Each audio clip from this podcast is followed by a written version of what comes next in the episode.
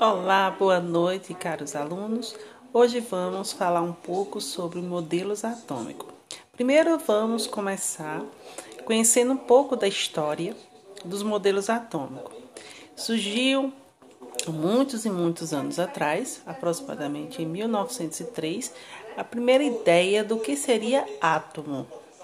Veio através dos filósofos Demócrito e Leucipo, que fundamentaram uma ideia inicial para o átomo. Logo em seguida veio Dalton, em 1903, com a ideia de que o átomo era uma, uma, uma, uma bola maciça, é, indestrutível. Porém, com o decorrer do tempo, surgiu outros químicos estudiosos aperfeiçoando as ideias iniciais.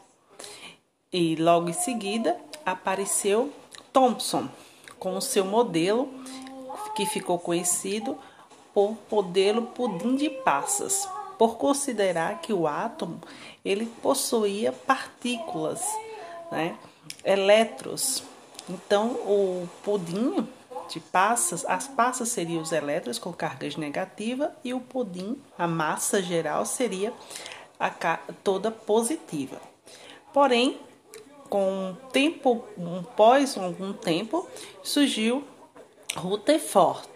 Rutherford, aperfeiçoando a ideia de Thomson, criou o seu modelo mais conhecido como o sistema planetário, onde o núcleo e é, existia eletrosfera, certo? O núcleo era composto por prótons e nêutrons e na eletrosfera tinha os elétrons. Logo em seguida veio Bohr, né? O modelo de Bohr é, ficou conhecido como o modelo quântico, né? Onde existia várias camadas e nessas camadas existia uma energia. E com isso finalizo o podcast da semana. Um abraço a todos da professora Edna de Química. Olá pessoal, bom dia. Vamos lá para o nosso primeiro podcast é, titulado como Revisão da Aula para os terceiros anos. É, o que estamos falando, né, o nosso conteúdo novo é sobre funções nitrogenadas.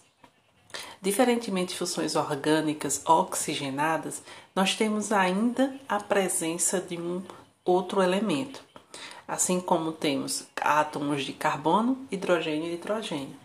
Agora nós temos a presença do nitrogênio.